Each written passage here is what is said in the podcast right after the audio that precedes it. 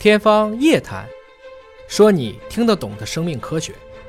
欢迎您关注今天的《天方夜谭》，我是向飞，为您请到的是华大基因的 CEO 尹烨老师。尹老师好，向飞同学好。本节目在喜马拉雅独家播出。今天来关注流感病毒，为什么每年流感一爆发啊，这个就影响力那么大？这么多年了，是因为每年好像都会变异。对吧？包括这个流感疫苗，也不是说你去年打了，今年的这个打同样的疫苗还有效的。去年甲流，今年乙流，那是没有办法，对吧？大家可以变来变去的。就正是因为它变来变去，所以是不好治疗、不好预防。但是现在在《Cell》杂志上发表一篇研究啊，它表明说，科学家们找到了流感病毒的致命的弱点。你变来变去，你有一个弱点，对病毒是很致命的，所以就有了办法可以来对付病毒了。我们请叶老师帮我们分析和解读一下。流感病毒一度被认为是演化的最成功的病毒，一个大量的去感染，但同时呢又致死率不算低啊，但是也不是那么高。反过来讲呢，它又是呼吸道传播，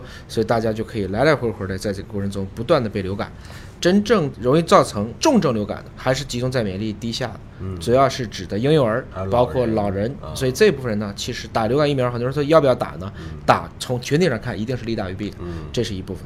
那么流感呢，一般分成在西方的标准 A、B、C，我们叫甲、乙、丙。这过程中呢，闹得最凶的其实是甲型流感，甲流。甲流里面也有 N 多个型别了，我们以前知道的像 H1N1 啊、H9 啊，这些都属于甲流当中比较闹腾的。这两年乙流也动不动就来了，因为这两个流感呢，在人群当中它的流行是有规律的，似乎是遵循着某一种最大公约数和最小公倍数的关系。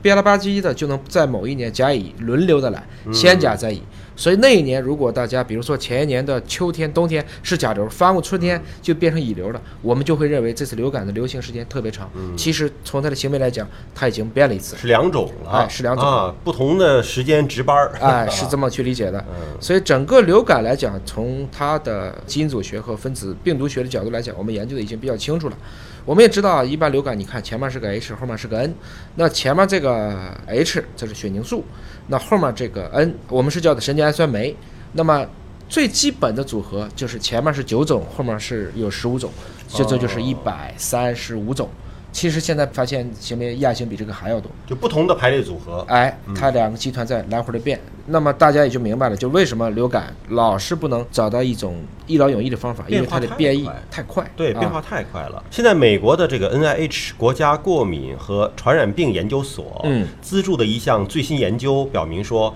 流感病毒蛋白质的不断变化的头部，也是具有一个意想不到的致命弱点。那么根据这个致命弱点啊。你就能够识别和破坏这个病毒，对，哎，这不就找到了治它的方式了？大家就是在想嘛，我们一般想对付一个病毒啊，嗯，就是这么几招嘛，要不然就是阻止它的复制，嗯，要不然就是破坏它的结构，对，啊，对细菌来讲，我还可以拆它房子，嗯，等等，就是我把它的整个的外面的相当于细胞膜，我给它拆掉，这都是可能使我们各种各样的抗生素或者抗感染这些药物所起作用的方法。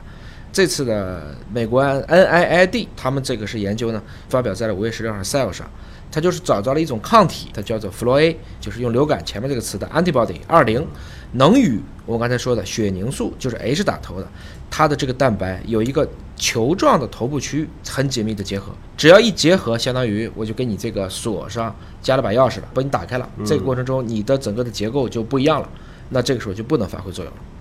怎么做的呢？其实他们主要是通过大量的接种过流感疫苗的人体分出来这个 Flo A 二零抗体。然后通过一系列的实验，发现这种抗体可以直接进入到这个血凝素的三聚体分子中非常难以接近的部分，但一旦接近之后，大家一结合就分解，从而就可以避免病毒从 A 细胞传到 B 细胞，相当于这有一种综合抗体的作用，来形成我们细胞和细胞之间的一个抗体阻断。目前的流感疫苗每年都变。对，而且呢，就提前打嘛，就是在没爆发头打，还是需要去押宝和猜一猜的。说今年可能流行这个，要打这个疫苗。对，所以有的时候为什么说打完疫苗之后这个没有效果呢？就可能押宝押错了。押宝押错了，包括当时 Google 也用大家的搜索来辨别，嗯，这个是怎么传播的，因为。大家一出了问题，就会在搜索引擎里去搜流感是什么情况，然后去看这个热度来辨别它怎么走的。但是我们经常压错，或者说我们压对的时候和压错的时候其实差不多，差不多，差不多。那么现在这个新的研究呢，实际上就让我们有机会用单一的一种疫苗，可以提供一种广泛的并且是多年的抗流感的保护，对这就形成了可能了。对对吧因为一个病毒不管怎么变，我们一般说它都分为稳定区、固定区，还有一个可变区。嗯那么今天接触的这个三聚体的血凝素的这个区域，一般被认为是非常稳定的。嗯同时它保护的很好，一般都在外面会有一些结构让抗体进不去，嗯空间够像挤在那儿的，所以呢，它这段的保守性是非常强的。但如果我今天把这个点上去突破了，它只跟抗体有短暂的接触就能被结合，就给我们将来做出一个高效价的或者说广谱的流感疫苗，创造出了一种可能性。感谢老师的分析和解读，下期同样时间我们再会。